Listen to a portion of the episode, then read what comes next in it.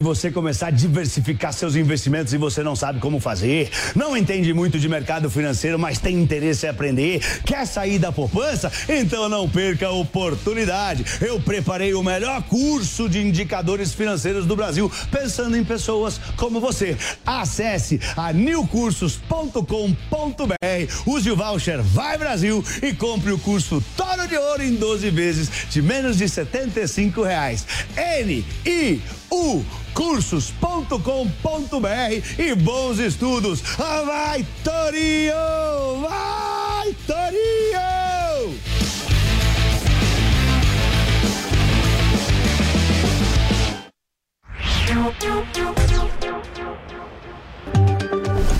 Direto de Brasília.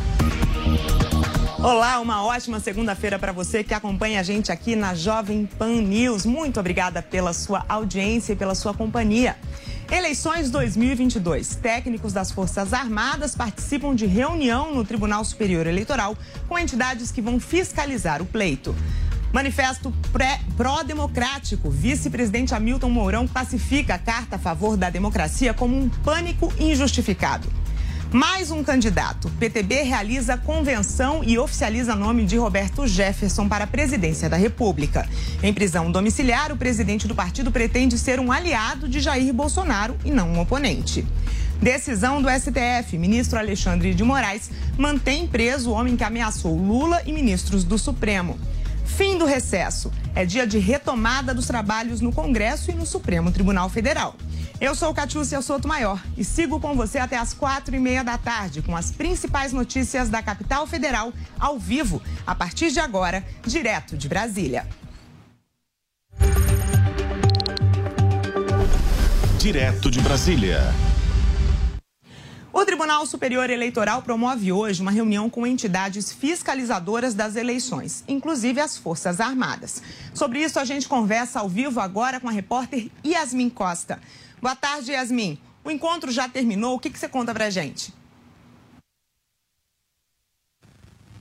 Oi, Catiúcia, boa tarde para você e para todo mundo que acompanha a gente aqui no Direto de Brasília. Essa reunião ainda acontece aqui no edifício sede do Tribunal Superior Eleitoral. Como você disse, é uma reunião com o corpo técnico aqui do tribunal para apresentar justamente orientações sobre as etapas, métodos, locais e toda a forma de fiscalização prevista na norma que disciplina esses procedimentos envolvendo a fiscalização do pleito eleitoral.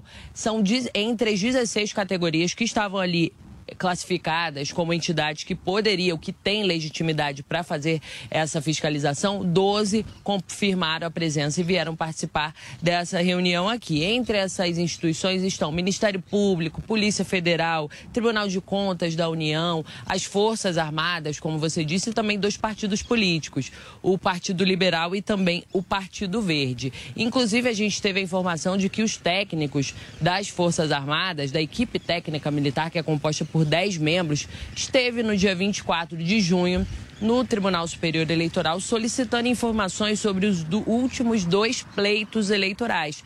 Mas naquela ocasião eles não tiveram uma resposta positiva do TSE. Inclusive hoje eles vão reforçar esse pedido, pedir informações a respeito dessas das eleições de 2014 e 2018, porque segundo os militares isso é importante para dar andamento à fiscalização nas eleições desse ano. O presidente do TSE, o ministro Edson Fachin, ele não está participando dessa reunião. Ele não não estava na agenda dele é, a previsão para ele participar dessa reunião. Ele foi inclusive para o Supremo Tribunal Federal para abertura da, do, do recesso, para o retorno das atividades lá no Supremo Tribunal Federal e não participou dessa reunião aqui no TSE. Volto contigo, Kate. Muito obrigada, Yasmin Costa, que volta a qualquer momento com mais informações. O vice-presidente Hamilton Mourão chamou de pânico injustificado a carta pró-democracia. Segundo ele, Jair Bolsonaro em nenhum momento propôs mudanças que levassem ao desabamento do sistema democrático. O manifesto organizado pela Faculdade de Direito da USP tem mais de 630 mil assinaturas e não menciona o presidente diretamente. O documento critica o que considera ataques infundados e desacompanhados de provas. A médica Mayra Pinheiro, que ficou conhecida como Capitã Cloroquina, será condecorada pelo presidente Jair Bolsonaro. A ex-secretária do Ministério da Saúde vai receber na próxima sexta-feira a Ordem do Mérito Médico por Serviços Notáveis.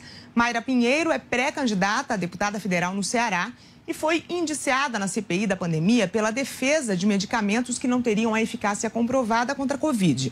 A comissão disse que ela cometeu crimes de epidemia com resultado de morte, prevaricação e crime contra a humanidade. Nas redes sociais, a médica comemorou a honraria e disse que o reconhecimento por parte do presidente é motivação para continuar na batalha em defesa da vida e da liberdade. O PTB, Partido Trabalhista Brasileiro, oficializou o nome de Roberto Jefferson à presidência da República. Mas a candidatura do político, preso desde o ano passado, é lançada como uma forma de apoio ao presidente Jair Bolsonaro. Paola Cuenca acompanhou o evento e explica pra gente. O ex-deputado federal e presidente de honra do Partido Trabalhista Brasileiro, Roberto Jefferson, se lançou como candidato à presidência da República pelo partido dele, o PTB, nesta segunda-feira.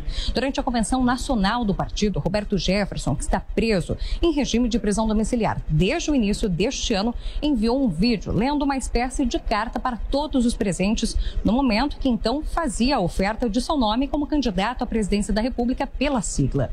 Roberto Jefferson foi preso ainda em agosto do ano passado. Ele é um dos investigados no inquérito conduzido pelo Supremo Tribunal Federal que apura a existência de uma milícia digital que atua contra a democracia e contra as instituições democráticas.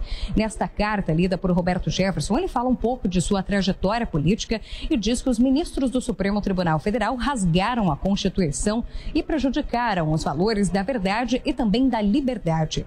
Ele ainda coloca que os ministros do STF possuem um ímpeto golpista a respeito respeito do presidente da República, Jair Bolsonaro, fazendo defesa ao atual presidente da República e que é candidato à reeleição nessas eleições que acontecem em outubro, Roberto Jefferson colocou a necessidade de pôr o seu nome como mais um candidato à presidência da República.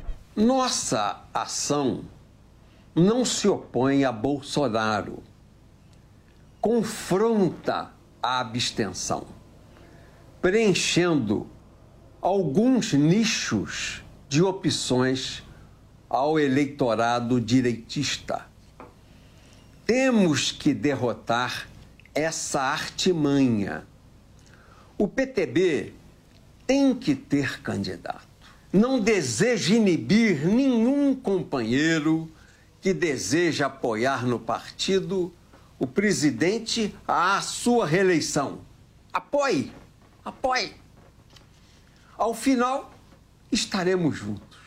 A escolha do nome de Roberto Jefferson como candidato à presidência da República pelo PTB foi aprovado por aclamação por todos que estavam presentes nesta convenção nacional do PTB, que foi feita em regime híbrido, tanto presencial quanto remoto. Alguns membros do partido também discursaram em favor de Roberto Jefferson, como foi o caso do ex-senador Delcídio Damaral, que chegou a ser preso em 2015 acusado de tentar prejudicar as investigações da Operação Lava Jato. Além disso, quem também discursou foi o deputado federal Daniel Silveira, que deixou claro no seu discurso que a candidatura de Roberto Jefferson era uma candidatura em apoio ao presidente da República, Jair Bolsonaro. Quando as pessoas compreenderem o que o Roberto está buscando fazer em apoio ao presidente Bolsonaro, para que ele possa expor aquilo que o Bolsonaro não pode sem ser perseguido, o Roberto já é preso. O que mais que vai fazer? Colocá-lo na guilhotina de cabeça para baixo, pendurado? Não tem mais o que o Alexandre fazer contra ele. Então, que ele vai fazer um serviço à sociedade, entregando a verdade contra alguns ministros da Suprema Corte, para que o presidente possa, o presidente Jair Bolsonaro, possa seguir tranquilo a sua candidatura, contando com o apoio de toda a bancada PTBista. Alguns materiais de campanha já chegaram a ser exibidos durante a Convenção Nacional do PTB. Em um deles é possível ver uma espécie de cabo de guerra, em que de um lado está o ex-presidente Luiz Inácio Lula da Silva e do outro o atual presidente da República Jair Bolsonaro.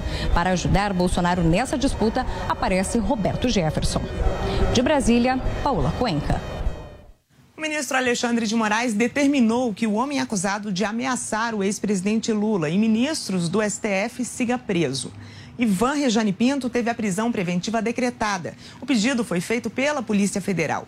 A Procuradoria-Geral da República queria que o homem cumprisse a detenção em casa. Ele disse em vídeos que iria caçar o agora candidato à presidência Luiz Inácio Lula da Silva e ministros da Suprema Corte. O ministro Alexandre de Moraes, na decisão de hoje, disse que a medida é a única maneira de garantir a ordem pública e o andamento das investigações. O ex-governador do Distrito Federal, José Roberto Arruda, voltou a perder os direitos políticos. Isso significa que, por enquanto, Arruda não poderá disputar as eleições deste ano. Ele tentaria uma vaga como deputado federal. O ministro do STJ, Gurgel de Faria, revogou a decisão do presidente da corte, Humberto Martins, que restabeleceu os direitos políticos de Arruda. O ministro entendeu que o pedido da defesa já havia sido negado por ele anteriormente e não precisava ser reavaliado. Agora, José Roberto Arruda só conseguirá concorrer se obtiver decisão favorável no Supremo Tribunal Federal. E o Congresso Nacional volta hoje do recesso parlamentar e corre contra o tempo para aprovar pautas que vão perder a validade nos próximos dias. Sobre isso, a gente volta a conversar agora ao vivo com a repórter Yasmin Costa. Yasmin, quais os destaques dos próximos dias? E será que teremos quórum? Pois é, essa é a questão, né, Catiúcia? É, retorno das atividades parlamentares, mas pertinho já do início do, da campanha eleitoral oficialmente, que começa agora esse mês. Então, a questão do quórum é uma incógnita para até para os próprios parlamentares. Fato é que três medidas provisórias precisam ser analisadas até o dia 7 de agosto, senão elas perdem a validade. Quais são essas medidas provisórias? Uma é a que trata da regulamentação do teletrabalho, a segunda é que admite novas regras trabalhistas durante calamidade pública e uma terceira é a que amplia a linha de financiamento do programa de simplificação do microcrédito digital. A sessão que vai marcar a abertura, o retorno das atividades parlamentares hoje com esse esforço concentrado que vai até o final da semana, está marcada para as 5 da tarde. O presidente da Câmara, o deputado Arthur Lira, ele também já confirmou que um outro esforço concentrado vai ser feito na última semana agora de agosto até o dia 1 de setembro. E nesse período, os parlamentares eles vão analisar também medidas provisórias que perdem a validade e também devem pautar outros assuntos que sejam ali um consenso entre os deputados e também os senadores. Falando em deputados e senadores, eles, em sessão sessão conjunta do Congresso Nacional, eles também precisam analisar vetos do presidente Jair Bolsonaro, inclusive aquele veto na Lei de Segurança Nacional, que revogou a Lei de Segurança Nacional e definiu crimes contra o Estado Democrático de Direito. E esse assunto foi tratado no finalzinho do primeiro semestre das atividades parlamentares, mas por um acordo ali entre lideranças, eles decidiram adiar essa votação que vai ser, vai entrar na pauta possivelmente agora nessa semana de esforço, de esforço concentrado. Um ponto que é importante dentro dessa questão da revogação da Lei de Segurança Nacional é a possibilidade ali, o trecho mais polêmico é a questão de criminalizar a divulgação de fake news. Esse é um assunto que traz polêmica, traz ali um desgaste entre os parlamentares e por isso foi um assunto que precisou ser deixado para depois do recesso parlamentar. Mas é como a gente começou aqui, como eu comecei aqui a minha participação, agora a gente precisa saber se realmente os parlamentares virão aqui para Brasília. Daqui uma hora começa efetivamente a sessão da Câmara e a gente vai precisar acompanhar se eles virão ou vão continuar nas suas bases para cumprir, para começar a cumprir as agendas de campanha eleitoral. Eu sigo com você, Kate. Muito obrigada, Yasmin Costa, que volta a qualquer momento com mais informações. E agora a gente vai ao vivo ao Supremo Tribunal Federal, onde acontece a retomada do ano judiciário. Quem fala neste momento é o ministro Edson Fachin, presidente do Tribunal Superior Eleitoral. Ele que vai deixar a presidência é, do, da corte agora para as eleições deste ano. Quem assume é Alexandre de Moraes. E também no STF, a partir de setembro, quem assume é a ministra Rosa Weber. A gente vai ouvir.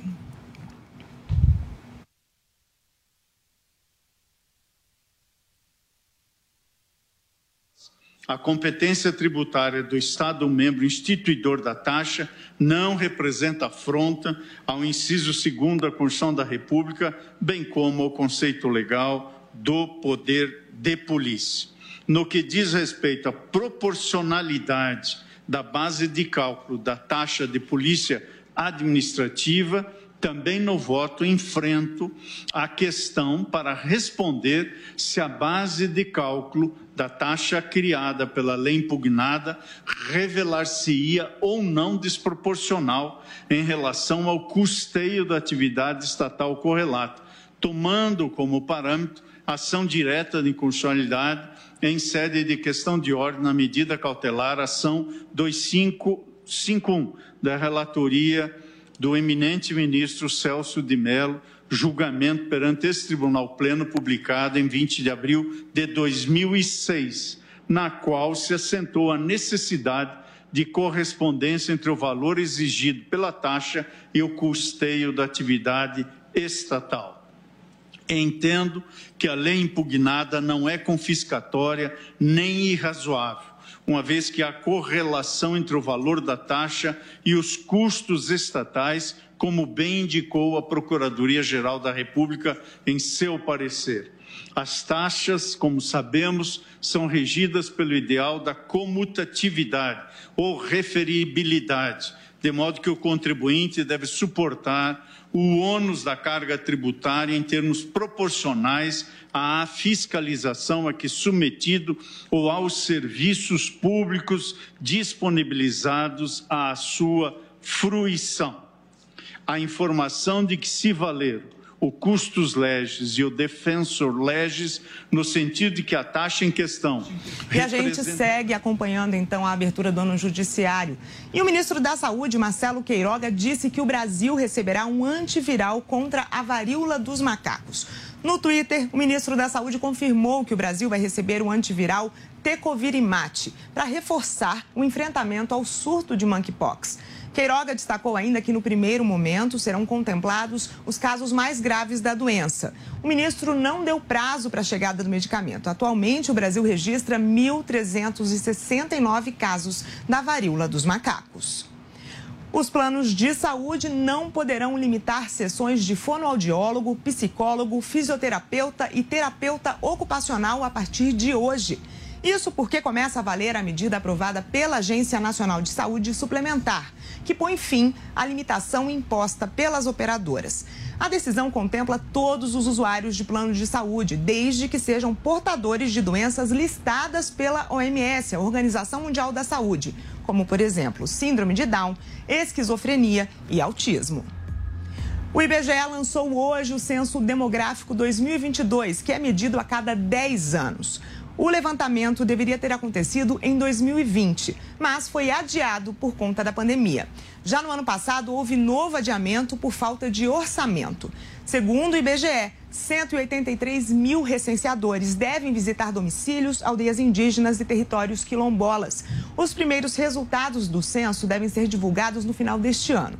Além de saber qual o tamanho da população, o censo mostra as principais características socioeconômicas dos brasileiros, incluindo idade, sexo, cor ou raça, religião, escolaridade, renda e saneamento básico. E o presidente Bolsonaro indicou o nome de dois desembargadores para vagas de ministro do STJ. Paola Cuenca tem os detalhes. Os nomes indicados pelo presidente Jair Bolsonaro para compor o Superior Tribunal de Justiça são os nomes de dois desembargadores. O primeiro deles é Messorde Azulay Neto, que desde 2005 compõe o Tribunal Regional Federal da Segunda Região e é inclusive presidente desta unidade, deste TRF. O outro nome é de Paulo Sérgio Domingues, que desde 2014 atua como desembargador no Tribunal Regional Federal da Terceira Região e é inclusive nesta unidade que ele atua como coordenador do programa de conciliação. Esse esses dois nomes constavam em uma lista de quatro nomes que foi entregue ao presidente da República, Jair Bolsonaro, ainda em maio deste ano. Um dos nomes que não foi escolhido pelo presidente da República é o do juiz Ney Belo, que atua como desembargador no Tribunal Regional Federal da Primeira Região. Ney Belo foi o responsável por permitir a soltura do ex-ministro da Educação, Milton Ribeiro, que foi preso em junho deste ano durante uma operação da Polícia Federal, que também prendeu outras pessoas durante uma apuração sobre suposto suposto caso de corrupção ocorrido no Ministério da Educação, ainda durante a gestão do presidente Jair Bolsonaro. Esses dois nomes que foram indicados devem passar por uma sabatina no Senado Federal, na Comissão de Constituição e Justiça, antes de, de fato, passar pela votação entre todos os senadores para decidir se, de fato, eles podem se tornar ministros do STJ. Eles devem ocupar vagas que foram deixadas em 2020 e em 2021. Em 2020, quem deixou o STJ foi o ministro Napoleão Nunes Maia Filho. Já no ano passado, foi o ministro Nefe Cordeiro quem deixou o Superior Tribunal de Justiça. De Brasília, Paola Cuenca. O Supremo Tribunal Federal retoma hoje, como a gente mostrou, as sessões depois do recesso do Judiciário. E sobre isso a gente conversa ao vivo com a repórter Yasmin Costa. Yasmin, o que está sendo julgado hoje? Conta pra gente.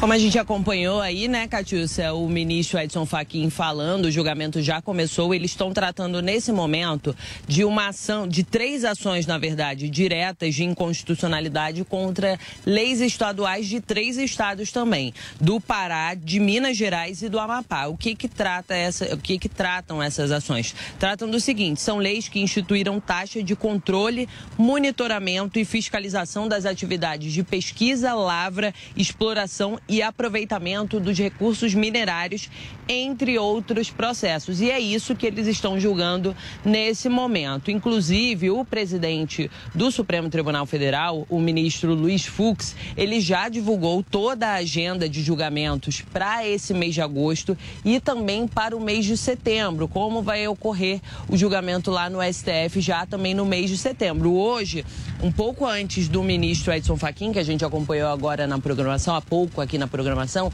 o Luiz Fux ele também fez uma, um discurso ali, uma, uma questão discursando realmente na abertura dos trabalhos do Supremo Tribunal Federal. E ele disse o seguinte, ele elogiou nessa abertura da sessão, ele elogiou o sistema eleitoral brasileiro, falou inclusive que espera que essas eleições desse ano transcorram com a maior paz possível e disse ainda que, apesar de serem adversários, os candidatos que vão disputar alguma vaga esse ano nas eleições de outubro, apesar de adversário, não precisam ser se tratar como inimigos. Fux ainda falou o seguinte, abre aspas, é, apesar das diferenças, há um só povo e um só país, fecha aspas, para o ministro Luiz Fux durante essa abertura do, do, da sessão lá no STF. Inclusive, viu, Cate, depois, com, apesar dele ter divulgado a agenda já para setembro, ele termina o mandato dele à frente da presidência lá do STF em setembro e quem assume é a ministra Rosa Weber no dia 12 de setembro. Yasmin, quais são os destaques para os próximos dias? Tem a expectativa, inclusive, de votações envolvendo investigações contra o presidente Jair Bolsonaro, né? Exatamente. Para quarta-feira, vamos começar assim já pela semana, né, Kate?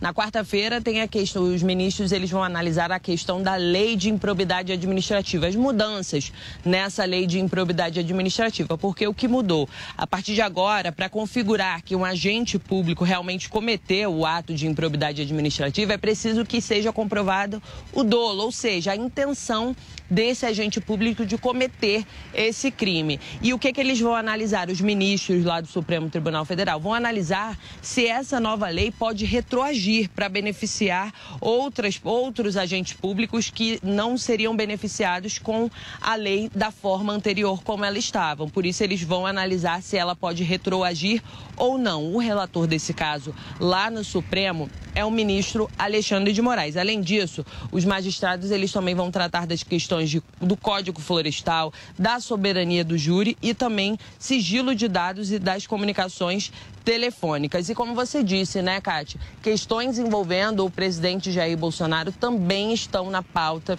de julgamentos do STF, porque os, o legislativo, os parlamentares entraram com algumas ações lá no Supremo Tribunal Federal. Por exemplo, os deputados de oposição entraram com uma ação lá no Supremo para pedir que o presidente seja investigado pelaquela reunião que ele fez com embaixadores e tratou da questão do sistema eleitoral, porque segundo esses parlamentares, o presidente Jair Bolsonaro acusa sem provas é, fraudes dentro do sistema eleitoral e por isso ele precisaria ser investigado pela Suprema Corte. Outro ponto que também foi apresentado, uma ação que foi apresentada lá no Supremo, também foi a questão do envolvendo a Procuradoria-Geral da República, que pediu o arquivamento de investigações contra o presidente por causa da CPI da Covid.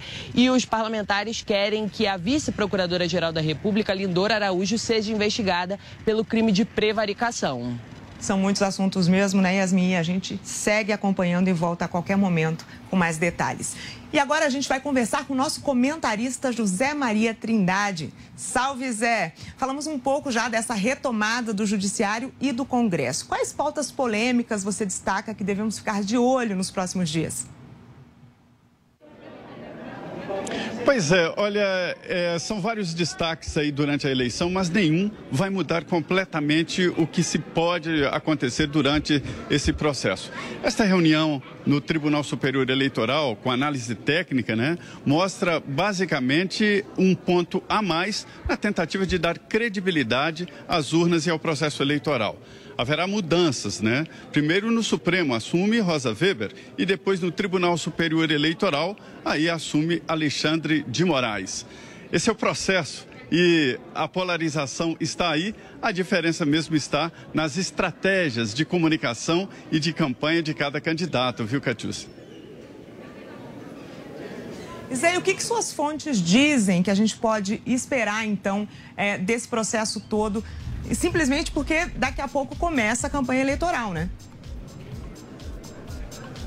Exatamente. Olha, a importância do aparecimento de novos candidatos, como Roberto Jefferson pelo PTB, não há nenhuma diferença quanto ao resultado final da eleição. Agora, sobre as estratégias, o que a gente escuta aqui é sobre os candidatos que não são competitivos, mas que são importantes durante o processo eleitoral.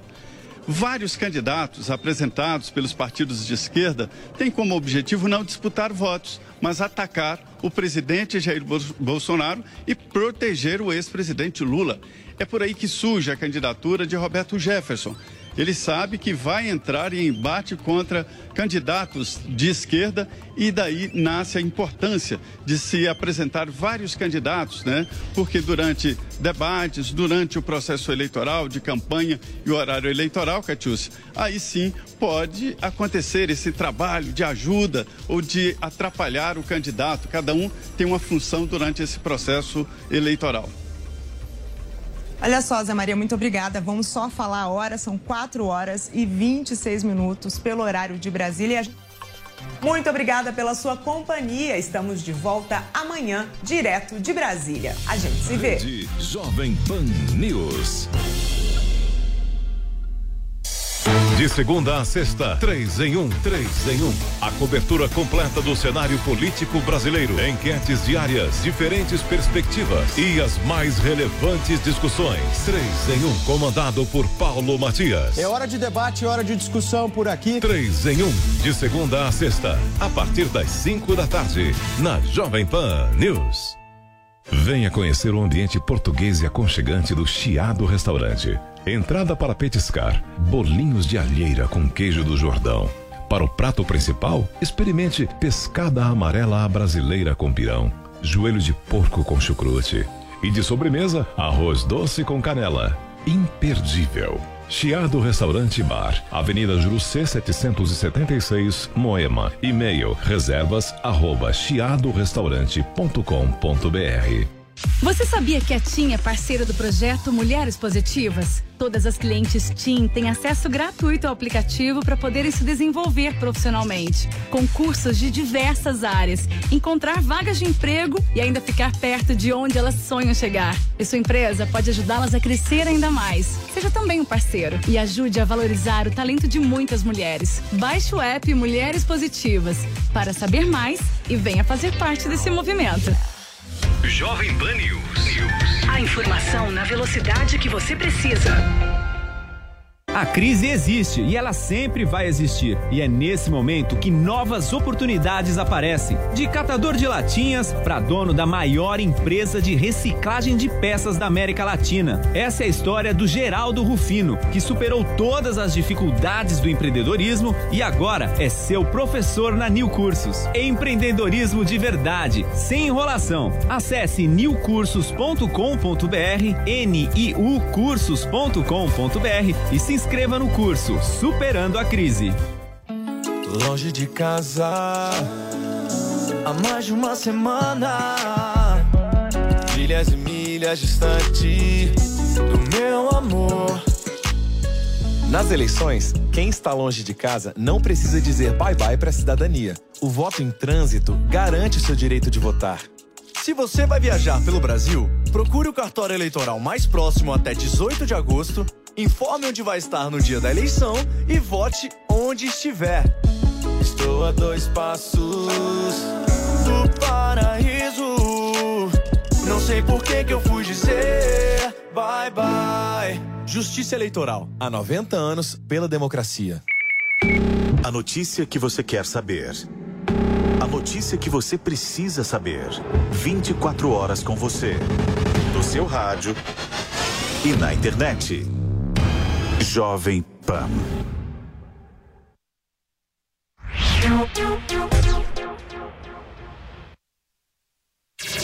Jovem Pan News.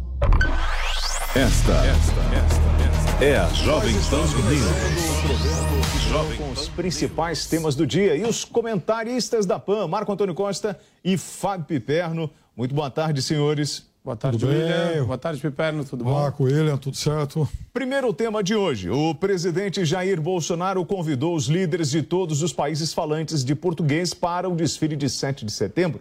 De acordo com Itamaraty, estes são os únicos chefes de Estado convidados até o momento. O presidente de Portugal, Marcelo Rebelo de Souza, já confirmou a presença no evento.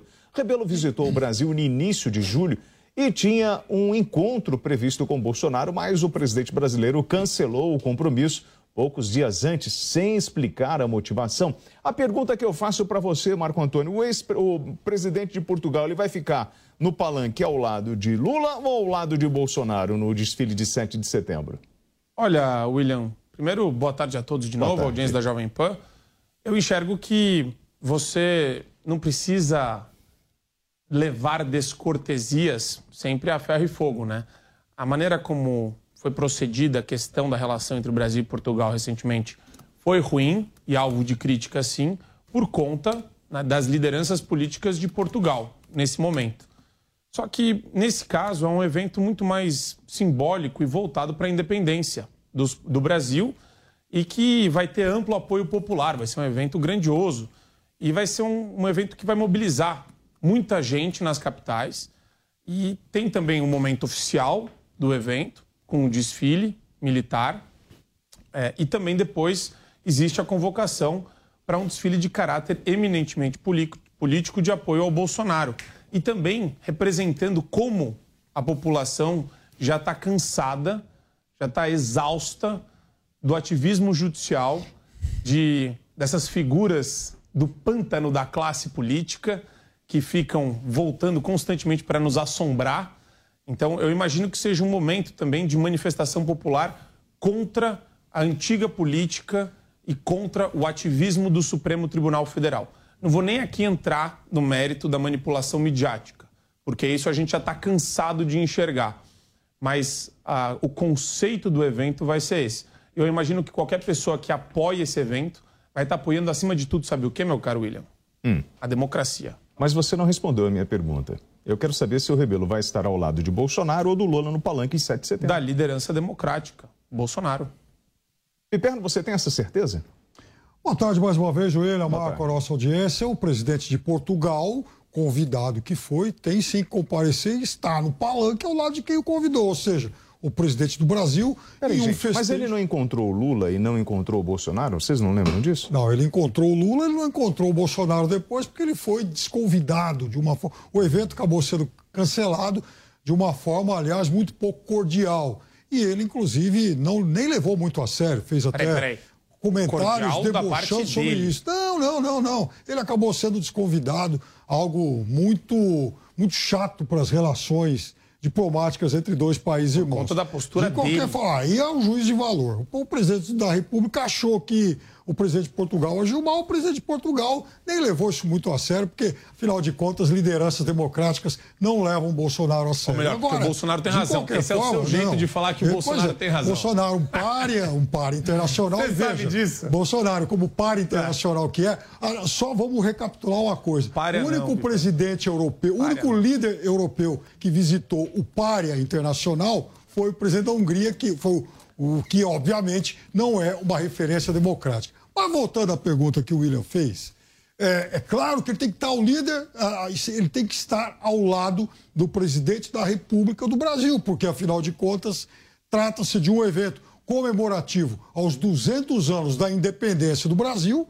então não faz sentido ele comparecer a outro evento. Isso me parece bem óbvio. Acho até que as comemorações de uma data tão significativa, né, como essa, são bastante tímidas aqui no Brasil. Mas, de qualquer forma, o governo brasileiro está muito mais interessado em promover aí a sua candidatura a um novo mandato. Perfeito, faz parte do jogo, vai convidar lideranças de países de fala portuguesa. Eu acho que também está tudo dentro é, de, de, de, enfim, de língua portuguesa, desculpa, obrigado. Acho que está tudo dentro da mais absoluta normalidade. São países irmãos, numa data festiva aqui para o Brasil, mas só espero que o evento não tenha outras conotações. Mas vocês estão enxergando esta data como uma data festiva ou uma data de muita disputa? É uma data de regozijo, meu caro William, em prol da democracia, acima de tudo. Porque, vamos lá, o Piperno, ele está tentando lacrar hoje no Twitter e no Instagram mais que o Dória lacrou na pandemia. Olha só. Essa, essa é boa, hein, Piperno? Você gostou dessa, vai? Eu não vou Porque ele está tentando, ele tá tentando lacrar de qualquer jeito. Como que ele tenta lacrar? Com esse método midiático da extrema imprensa, da velha imprensa, que é criar o ambiente de medo.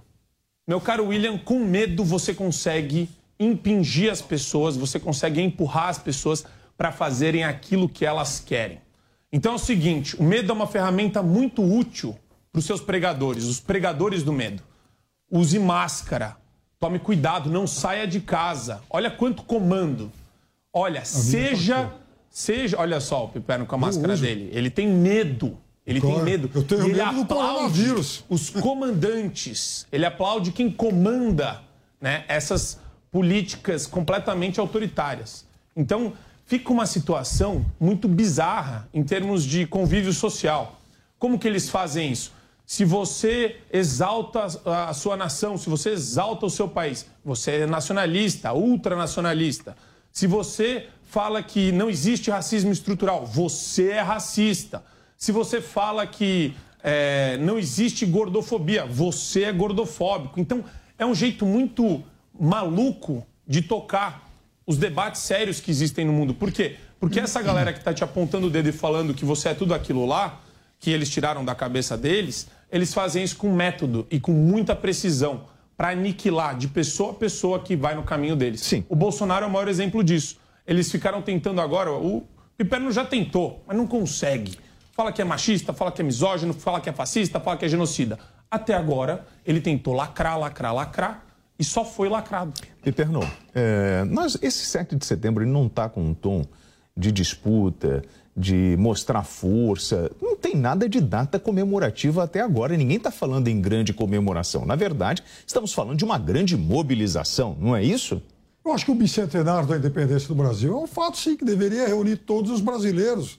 Né? Enfim, regozijo, para usar aí uma expressão que o Marco, certa forma, acabou trazendo aqui ao debate, porque é uma data, sim, importante que né, nos faz realmente recapitular, rememorar uma série de coisas, tudo, boa parte da história desse país. Então, acho que a gente deveria, sim, lembrar dessa data. Agora, cada um utiliza o 7 de setembro como quiser, inclusive com impulsos, com é, ideário golpista. Fiquem à vontade. Ah, tá vendo? Ó? comprou, Falei. vestiu a máscara. Mas então, eu uso a minha. Ele usa a carapuça. Sua campanha Mas, do medo. Forma, É a campanha do medo. Não tem campanha do medo, tem sim. É realmente uma campanha em defesa da democracia, como, aliás, dia 11 de agosto vai marcar mais uma etapa importante nisso, né? Porque quando se ameaça a democracia, as forças do bem, as forças democráticas, devem deixar eh, diferenças circunstanciais e até mesmo ideológicas do lado para defender algo muito maior que a nossa, que a nossa democracia. E aqui sem intenção de lacrar coisa nenhuma, porque eu acho esse verbo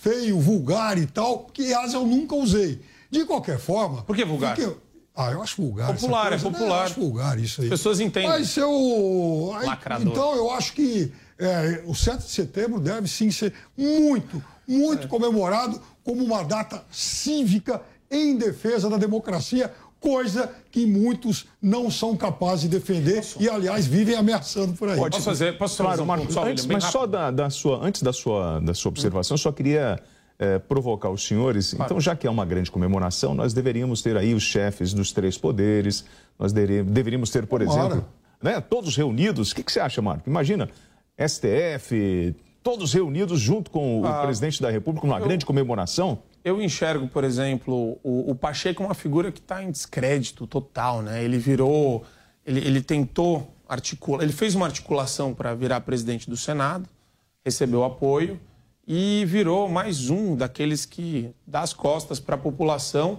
e para porque a população quer. O que que a população quer, Pacheco? Primeiro, antes de tudo, né, que o Estado não interfira na vida das pessoas. Olha que louco isso que eu vou falar agora, William. Qual é a pessoa, do ponto de vista simbólico, mais autoritária nesse sentido hoje no Brasil? Alexandre de Moraes. E o Pacheco se voltou contra a população inteira quando você tem um abaixo-assinado de 3 milhões de pessoas pedindo o impeachment de Alexandre de Moraes, sem falar da conduta dele. Não basta só quererem o impeachment. Você tem, do ponto de vista material e formal, tudo que é necessário para configurar o impedimento de Alexandre de Moraes. E ele simplesmente ignorou isso por um conflito de interesses, por uma questão pessoal dele que não deveria existir junto ao Supremo Tribunal Federal. Então, ah, no meu entender, William, o Supremo está completamente descredibilizado hoje. Pouca gente sabe o que o Supremo faz, mas quem sabe está conseguindo enxergar que não está fazendo nada correto. Você vê muito ativismo judicial. Ativismo é coisa de ongueiro. Quer ser ativista, monta a sua ONG, sai do judiciário, para de decidir, porque você já tem parcialidade. Virou ativista, tem parcialidade, não tem a condição necessária para ser juiz. Simples assim. Então, quem goza de credibilidade hoje perante a população, e a gente mede isso, claro, num nível de popularidade, é o Bolsonaro. Marco, olha o tempo. Piperno, então, só para finalizar, seria tão importante a presença dos, das três lideranças, né? Dos, das, e, e também do TSE. Imagine se a gente conseguisse unir todos os poderes para comemorar o 7 de setembro. Seria possível na sociedade que vivemos hoje? Olha, eu acho que até 2018 seria possível sim, um ambiente de normalidade, né? Eu acho que sim. Só que hoje nem todas essas autoridades querem estar mal acompanhadas. Então é claro que elas evitam certos ambientes muito tóxicos. Tóxico. O ex-governador do Distrito Federal, José Arruda, José Roberto Arruda, foi novamente proibido pelo Superior Tribunal de Justiça a se candidatar nas eleições de 2022. O presidente do STJ, ministro Humberto Martins, havia suspendido no mês passado as condenações de Arruda por improbidade administrativa, abrindo o caminho para a sua candidatura. Hoje, o ministro Gurgel de Faria, relator do- dos casos contra Arruda no STJ, revogou a decisão de Martins. Assim, o ex-governador volta a ficar inelegível. Piperno. Essa é uma história que não terminou ainda. Até porque o texto da lei de improbidade foi alterado e ele está na base de toda a argumentação da defesa do ex-governador Arruda, que chegou a ser preso, mais uma vez, Arruda, hoje um fiel aliado do presidente Bolsonaro, tendo inclusive a sua esposa, Flávia Arruda, ex-ministra do Bolsonaro, candidata ao Senado lá no Distrito Federal. O Arruda deseja ser candidato a deputado federal. Mas veja, o texto ele muda e ele atenua as possibilidades de condenação de pessoas que é, acabam sendo processadas por improbidade. O texto ele agora diz que há necessidade de se provar o dolo das pessoas que eventualmente cometem deslizes. Claro que é, é, fica mais difícil se configurar nesse novo ambiente a culpa. Aí o, o ministro do STJ, então, condenou Arruda, impediu que o Arruda fosse novamente candidato. É, é, não cancelou a inegibilidade dele. O ministro Humberto Martins, presidente da corte, no, nesse momento de, das férias, né, do, do, do recesso, ele então concedeu uma liminar restabelecendo ao Arruda os seus direitos eleitorais.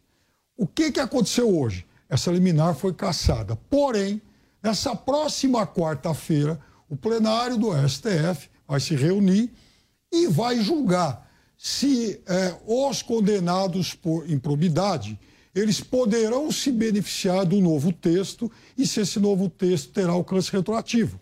Então, caso haja a retroatividade, o Arruda muito provavelmente poderá recuperar os seus direitos políticos. E não apenas ele. Por exemplo, o César Maia, candidato a vice do Freixo lá no Rio de Janeiro, Antony, Antony Garotinho e uma série de outros políticos, William, que estão nessa fila é. de espera. Inclusive, o Garotinho desistiu, entrevistei ele, era candidato ao governo, teceu duras críticas ao Cláudio Castro e agora está apoiando. Essa história, por exemplo, é, que nós temos do Arruda, Marco, ele aparece, quando ele surge, o nome dele surge para o governo, ele aparece disparado nas, nas pesquisas com uma boa pontuação, mesmo sem começar o trabalho de base. Aí ele vai, desiste, apoia o Ibanês e a companheira dele, a Flávia, vai ao Senado. No fundo, no fundo, a expectativa dele se eleger como deputado agora, mas o plano é voltar no, na próxima eleição como governador? Olha, William, é difícil, né? Como o ambiente eleitoral ele muda muito rápido. Você tem aí uma situação de constante alteração. Uma por conta, você viu agora, não só isso, né? Mas o União Brasil também não tem mais a candidatura do Bivar. Era um movimento até natural, dava para enxergar isso acontecer. A gente conseguia prever. Tem, tem algumas coisas que dá para você prever. Por exemplo, o derretimento do Dória. Eu não sabia que ia derreter tão rápido. Sabia que ia derreter mas eu falei, não, ele vai ser resiliente e ele vai derreter até o fim. Mas ele apagou antes, saiu antes do jogo. Então, quer dizer, é, o, é tudo muito rápido o que acontece. Tudo vai depender né, da, do acordo político que é firmado. Geralmente isso daí acontece em bastidores. Daí tem uma coisa que eu acho importante. Dentro da análise que o Piperno fez, eu acho legal levantar um ponto. A demonização da política, ela é ruim por um simples motivo. Quando você chega em Brasília, você tem que criar pontos, tem que criar algum tipo de laço, pelo menos para conviver com aquelas pessoas. Você está lá no Congresso, tem 513 deputados, 81 senadores, e esse pessoal vai conviver com você. Às vezes vão te pedir apoio num projeto de lei, às vezes você vai ter que pedir apoio para eles. Não só isso, nas comissões, para entrar, para conseguir ter algum tipo de articulação interna lá e não ser completamente apagado, você tem que criar uma relação com esse pessoal. E isso é natural. O que o Piperno faz vai na linha de querer demonizar a política, só que a leitura dele é muito conveniente, porque ele está demonizando só os laços que o Bolsonaro faz no ambiente de governabilidade que ele precisa fazer para presidir o país, porque é um presidencialismo que se chama de coalizão. Então, agora, o... se o Bolsonaro não faz isso, ó, ele não fala com o Congresso, postura autoritária, ele quer fazer tudo aqui na marra, na caneta, no decreto. Se ele fala vendido, venal. Então, quer dizer, é muito conveniente para o Piperno fazer isso. Só que agora Piperno. que o Lula está fazendo todas as alianças dele, o Piperno Vamos ele só. faz aquela não. crítica. Ah, Piperno, fazer uma provocação. Como se Renan Calheiros fosse Ô, uma Piperno, anjada. Qual é o capital político que Bolsonaro está usando para conseguir é, reverter esses quadros ou conseguir um desistir do governo para apoiar o outro, ah, inimigos se apoiando. Então, que capital político poderoso é esse que Bolsonaro tem? Pura argumentação? Veja, ele não está conseguindo tantas conquistas, tantos apoios assim, mas eu só queria voltar rapidamente a uma questão. Primeiro que eu, é, a gente estava discutindo aqui a questão do Arruda da liminar caçada. Eu não sei qual o tema que o Marco trouxe aqui, a discussão. Inclusive, quando eu falei do Arruda, eu disse até que o caso do César Maia, lá no Rio de Janeiro, o César Maia, Sim. vice do Freixo, né, um homem de. O Freixo um político de esquerda, é mais ou menos parecido com o do Arruda, no sentido de que os dois tiveram condenações e aguardam, então, a reversão aí desse texto. Mas, enfim, talvez o Marco tenha entendido uma outra coisa. Em relação aos apoios do Bolsonaro. Você veja, falou de alianças espúrias, foi isso que você falou, do presidente Bolsonaro. Você repete É. daí, é um discurso que você acho que você coloca no automático. Eu nem pus agora, e tal, mas de qualquer forma eu analisei realmente, é, exato, me acabei limitando a, a esse tema que o William trouxe aqui. Mas, de qualquer forma, voltando aí ao que o William disse sobre os apoios do presidente, veja, William, na semana passada, acho que na sexta-feira, Estado de São Paulo publicou uma matéria de página inteira, inclusive, falando sobre é, ações aí de deputados do PP do Bolsonaro lá no Piauí que foram à justiça para não serem obrigados a aparecer juntos com o Bolsonaro na propaganda política. Políticos de um partido da base do Bolsonaro. Em Alagoas também tem acontecido isso e outros tantos. Então, o que eu quero dizer para você é o seguinte: às vezes, partidos da base bolsonarista é, apontam políticos que estão querendo pular para o outro lado da canoa, como, aliás, já aconteceu aqui com o deputado Nery Geller, que eu citei há alguns dias, deputado do PP, deputado ligado ao agronegócio e que vai para a campanha ao lado do Lula. Então, mesmo nos partidos que dão sustentação ao presidente Bolsonaro, esses apoios, eles não, tão, não são tão fechados assim. É, mas Agora- é, não dá para tomar exceção pela regra também, senão você perde um pouco da noção do tem ambiente três político. estados, Mato Grosso, você Piauí perde, e você Alagoas. perde um pouco do Três. Big picture. Três. Você Agora, perde um gente, pouco da três- visão três holística. Só uma vírgula não prova a regra, gente. não. Ainda tem a Bahia, quatro. Aliás, Aqui, a exceção não é a regra, ela Vocês já observaram quantas pessoas desistiram da corrida eleitoral? Por exemplo, o Weintraub. Entrevistei ele na semana passada, até semana passada era candidato ao governo. Na entrevista não apresentou nada de concreto das propostas, você já ficava na dúvida, será que ele vem ou não vem? E agora, será que essas pessoas todas que desistiram, elas na verdade colocaram um balão de ensaio para o nome aparecer e aí sim tentar um cargo menor? Sem sombra de dúvida. Isso daí se chama tentativa de entrar no ciclo de notícias. Então, o nome dessa pessoa passa pelo ciclo de notícias, essa pessoa, com isso, ganha um pouco de notoriedade, testa a popularidade do nome dela, quantas pessoas conhecem, ela tenta sentir mais ou menos o calor midiático que ela consegue gerar com o nome lá na, na pauta, né? Ah, então pré-candidatos ao governo do estado de São Paulo, quem são?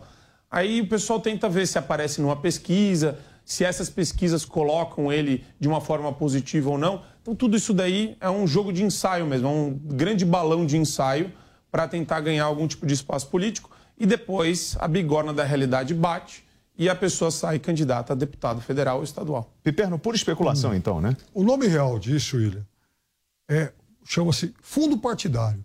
Ah, Os é?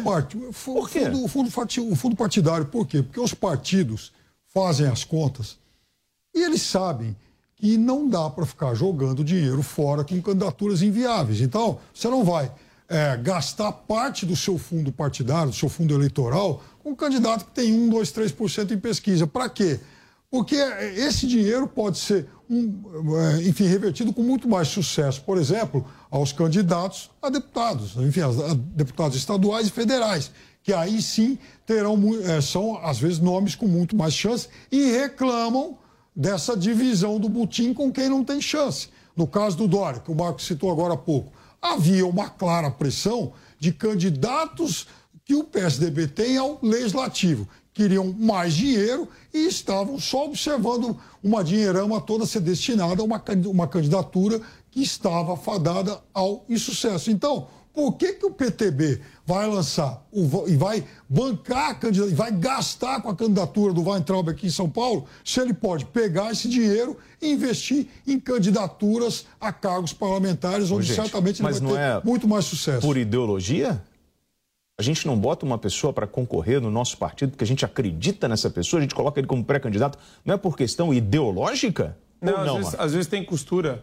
Às vezes é uma costura de segundo turno. A pessoa quer quer tentar mobilizar um acordo no segundo Vocês turno. não têm vontade de ver os bastidores dessas conversas? Não, eu fico curioso. Por exemplo, nós tivemos agora o presidente Jair Bolsonaro, ele foi pressionado pelo ministro Cássio Nunes Marques, do STF, na escolha dos nomes indicados ao Supremo Tribunal de Justiça. A escolha do desembargador o Ney Belo, ex-colega e desafeto de Nunes Marques, já era dada como garantida nos bastidores. O Marques teria ameaçado romper com o governo Bolsonaro caso a indicação de Belo fosse concretizada. Vocês acreditam nessa linha de construção da nossa produção? Olha, eu, eu sinceramente eu não fico muito à vontade para falar de boato assim. Porque esse negócio de. Se não tem uma declaração do Cássio, do ministro Cássio, falando que romperia com o Bolsonaro, que está dando a entender que tem algum tipo de elo ruim, negativo, pernicioso entre os dois, e eu não acho que isso existe. Qualquer indicado do Supremo Tribunal Federal é, recebe a sua indicação, passa pela sabatina no Senado e, se aprovado, é diplomado ministro do Supremo Tribunal Federal até a idade limite. Então, quer dizer, ele pode sair antes se ele quiser. É, existe dentro desse, dessa vitaliciedade uma espécie de blindagem contra qualquer tipo de interferência política da presidência da República. Sugerir outra coisa sem prova taxativa, sem uma, uma expressão, sem uma paráfrase, ou pelo menos não é nem paráfrase, é a literalidade de um pronunciamento do, do Cássio Nunes Marques, eu não acho crível isso. Na minha sincera opinião, o presidente tem total liberdade e total autoridade para nomear as pessoas que ele quiser. Se ele quer ouvir o Cássio Nunes Marques conversando de maneira informal Mas, a respeito ô, disso, Marco, ótimo. Você acredita que o, o- o Nunes Marques ele soltaria uma nota falando sobre isso? Por isso sobre que eu uma não- pressão? Por isso que eu não consigo é, enxergar... Você acha que ele, admiti- ele- ele vai admitir esse tipo de coisa? Por isso que eu não consigo enxergar isso daí. É diz que me diz. Entendi. Piperno? Olha, essas duas indicações para o STJ, elas certamente vão ainda render muitas discussões, até porque elas têm que ser, inclusive, referendadas aí pelo Senado. Né? Agora, William, veja, se tem, por exemplo, uma fonte que aponta isso, eu, claro que eu me permito duvidar. Duas, três, ok. Mas você tem mais ou menos uns dez colunistas e outros juízes falando sobre a mesma coisa, e inclusive agora há pouco o Ney Belo soltou uma nota, aliás, não é que ele soltou uma nota, ele divulgou um texto nas suas redes sociais, e quem faz isso sabe que ele está divulgando para que isso seja vazado, e que só, claro, alimenta esse tipo de suspeita. Ele faz uma série de insinuações, ele diz que o seu insucesso, tinha certeza de vitória, mas o seu insucesso se deveu à ação de uma única pessoa, apontando né, claramente o dedo lá para o ministro Cássio Nunes Marques, que foi seu rival, inclusive, em outras situações no ambiente jurídico. Ele, Ney Belo, foi aquele juiz que um mês, um mês e pouco atrás, inclusive, acabou eh, determinando a soltura do ministro Milton Ribeiro. Naquele momento, especulações jamais provadas, diga-se, davam conta de que ele fazia isso porque, afinal de contas, era também um candidato a essa vaga. O fato é que, embora ele fosse tido como alguém próximo ao presidente Bolsonaro, ele acabou ficando pelo caminho e os indicados foram dois juízes, foram dois desembargadores apontados como do círculo íntimo do ministro Nunes Marques. E aí, Marco, é, você não tem curiosidade desses bastidores, dessa.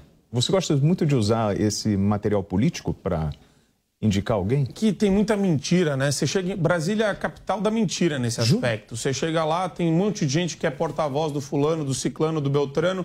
A hora que você se dá conta, é tudo boato, é uma série de boatos. Então vem o cara que fala que O programa Opinião vai ficando por aqui. Vem aí o 3 em 1. Jovem Pan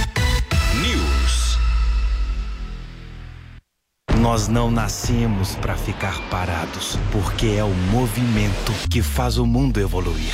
E é nesse mundo que queremos estar. Um mundo que questiona porque não aceita respostas prontas, que tem coragem para se transformar, que defende a liberdade de dizerem até o contrário daquilo que acreditamos. Não importa onde, não importa quando, estamos sempre em movimento. Ontem, hoje, amanhã. Jovem Pan, 80 anos. Valeu, Loja 100! O carnezinho das lojas 100 é o crédito mais fácil, mais rápido e barato, porque tudo é resolvido nas lojas. É sensacional. No carnezinho das lojas 100, você pode comprar sem entrada com até 50 dias para começar a pagar. Pode escolher o dia do vencimento ou adiantar o pagamento e ganhar desconto. Pode pagar em qualquer filial das lojas 100 e assim conferir as novidades e aproveitar as promoções. Carnezinho é nas lojas 100. Há 70 anos tem alguém, ainda bem que tem loja 100. Venha saborear o Festival da Cavaquinha no Restaurante Fredi de segunda a segunda no almoço e jantar. Diversas opções de entrada, como alho poró gratinado e concha recheada com carne de siri gratinada. Sete opções diferentes de pratos com cavaquinha e sobremesas como soufflé de chocolate e creme brulee. Esperamos você. Rua Pedroso Alvarenga, 1170, Itaim Bibi. Telefone 31670977.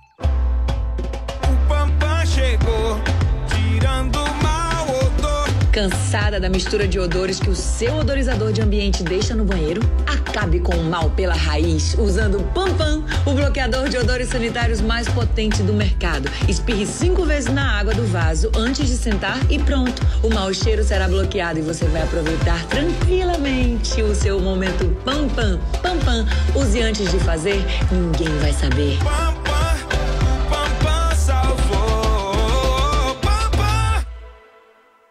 Você já pensou em ter a ajuda de uma das maiores empresárias do Brasil na sua empresa? Então preste atenção. O curso Como Começar um Negócio com a Cris Arcangeli já está disponível na plataforma da New Cursos. A Cris sabe exatamente o que você precisa para ter sucesso e vai te mostrar como fazer o planejamento correto para o seu negócio. Acesse agora newcursos.com.br, N-I-U cursos.com.br e garanta sua inscrição. O ouvinte conectado participa da programação Jovem Pan pelo WhatsApp 11 931 17 0620. Esse é o WhatsApp da Pan. 11 931 17 0620. É o ouvinte